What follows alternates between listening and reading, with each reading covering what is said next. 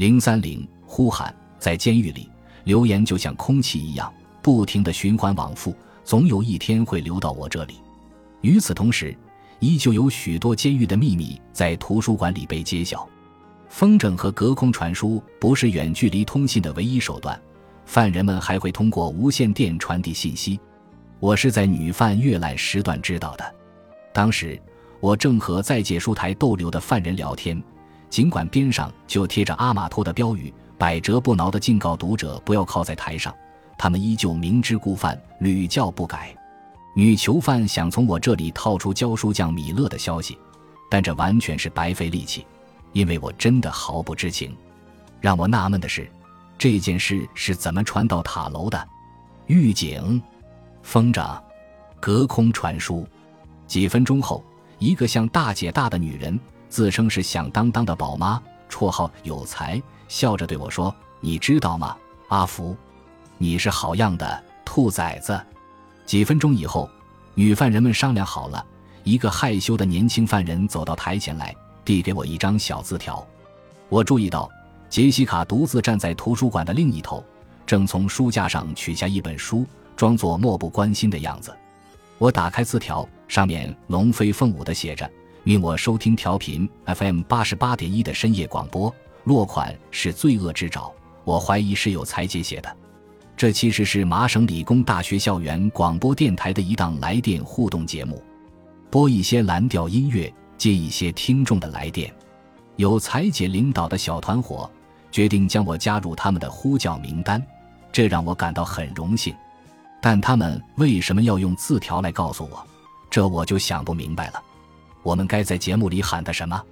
一个女犯问道。根本不管，我就站在边上。叫土男或管仔怎么样？图书馆男孩的意思。他们全都狂笑不已。杰西卡消失在后面的书架中。要不还是喊阿伟吧？我说。那个周日，我迫不及待地将收音机调到安托万主持的《博君一乐》节目，把声音开得很大，好在洗碗时也能听见。主持人开场时，习惯性的将原音拖得长长的，听上去慵懒性感。说，这是一档会让你身心舒畅的节目，用音乐温暖你和你的伴侣的身体，让你的身体随着节奏律动，律动。你和你的伴侣，我瞥了一眼我的女友凯拉，而她正在忙着看邮件，没听见这句暧昧的话。在城市的另一头，在某个监区里，一群女犯也正坐在收音机旁，所有人都同时听见了用音乐温暖你。我怎么会鬼迷心窍地答应他们一定会收听？我真不该同意让他们在节目中提到我的真实姓名。我的老板要是知道我的名字和一群女犯一起出现在深夜两星电话节目中，绝对不会以此为荣。不过这个节目还是很有正能量的，多次出现“好好做人”这句话，还播送了一条匿名者戒酒协会的消息，内容还是有点积极的。不过。他们的音乐就没那么好听了，我期待他们能放些经典的蓝调音乐，或者放些好听的现代音乐，但他们不停地放一些烂大街的流行歌曲，一首接一首。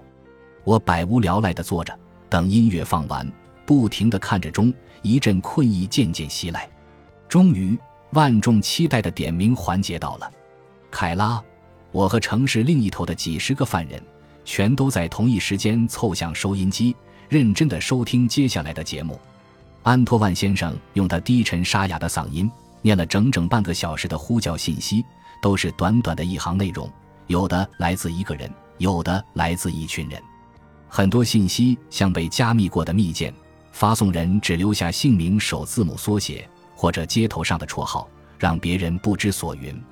例如，这句话是 Leo 瑞发给 RJ 和木奇的，我们一直都在。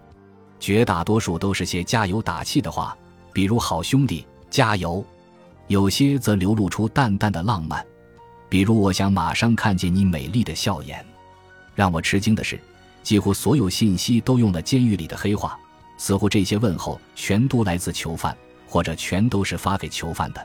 许多从监狱里发出来，在外面绕了一圈又回到了监狱，真是监狱内的一种有趣的联系方式。几乎所有信息都有我所工作的监狱的影子。这条消息是在外面好好做人的 T 二发来的，要送给他弯曲一十二的所有龟儿子，加油！监狱里的人一个接一个的收到了问候，我有点糊涂了。难道这个节目的听众全是监狱的犯人？这完全颠覆了我的认知。一个广播电台设在自由世界，却主要为犯人服务，甚至一些警察和惩教人员也会收到问候。谢谢巨警官，感谢你在一号楼做的正事。我突然发现，在广播里给惩教人员发消息，不失为一种讨好对方的好办法。至少我就很受用。终于，我的信息到了。这条问候来自 T 队，是发给发给安托万·卡了下壳。哎呦喂的！等一下，凯拉觉察到我莫名的有些躁虑，是这条吗？是。我悲痛万分地说：“真没想到我会跟一个叫哎呦喂的人在一起。”他兴奋地搂着我说：“我真是太幸福了。”只是他这么想而已，我可开心不起来。平时被叫错那么多次，我全都一笑而过。但是今天在这么特殊的时刻，这么重要的时刻，居然被喊成哎呦喂，真叫我心灰意冷。我忍辱负重，听了那么多口水歌。只为了在广播里听一次自己的名字，说不定是人生中唯一的一次，我容易吗？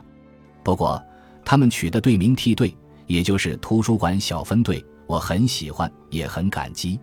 我关掉了收音机。第二天，我感谢梯队全体对我的认可，还向躲在某个角落里的杰西卡也大喊了一声谢谢。不过，我觉得还是很有必要再次提醒他们，我的名字读作阿维。而不是阿福或哎呦喂，听我这么说，有才姐很不服气。兔崽子，你把老娘当白痴吗？我当然知道怎么念你的名字，阿维。他说的没错，而且念得挺好的。看来是我冤枉好人了。但安托万为什么喊我哎呦喂？没人知道。这时，梯队中最咋呼的人猛地撞开门，像头牛一样冲了进来，正是蛮女。嗨，哎呦喂！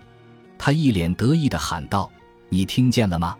我亲自发的，原来是这么回事儿。”我喃喃道：“别说我们不够朋友，没在无线电里呼喊过你。我不会这么说，因为大家在图书馆里叫我时，似乎总是用大喊的。在图书馆以外也是这样，呼喊是描述监狱交流最贴切的词，无论什么时候。”你总能在监狱操场和监区里听见人们喊来喊去的声音，像在喊山一样。这是传递信息最好的方法，或许也是唯一的方法。在监狱里，你要么是在窃窃私语，要么是在大喊大叫。当然，有一个犯人从不喊叫，也从不与人窃窃私语，这个人就是杰西卡。所以，当其他女人坐在一起。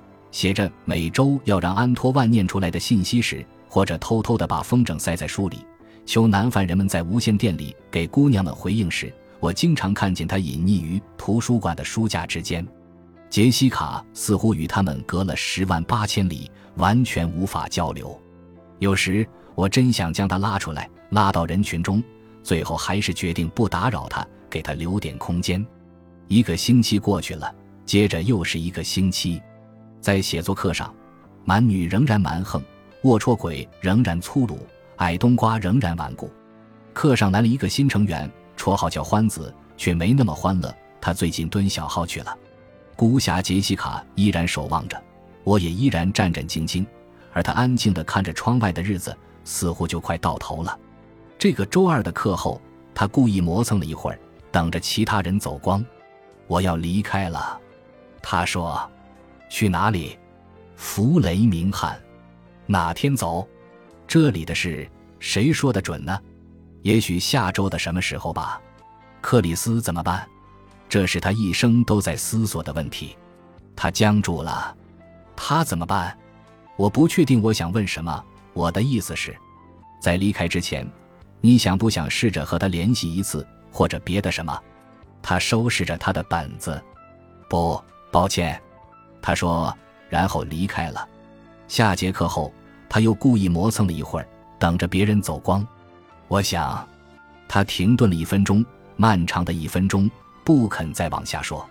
也许是出于习惯，他将目光投向窗外。好的，最后还是我开口了。外面的警卫开始不耐烦了。你想？对，我想在走之前给克里斯一封信。好，你会转交给他吗？我叹了一口气，却还是答应了。我正是违背了监狱的规章制度，顶风作案。还有一件小礼物，我又叹了一口气。如果说为犯人传字条算是打擦边球，传递礼物则是严重违纪了。这个不行，我说，但又犹豫了下。什么礼物？一幅画？好吧，我说，画的是什么？是我。本集播放完毕，感谢您的收听，喜欢请订阅加关注，主页有更多精彩内容。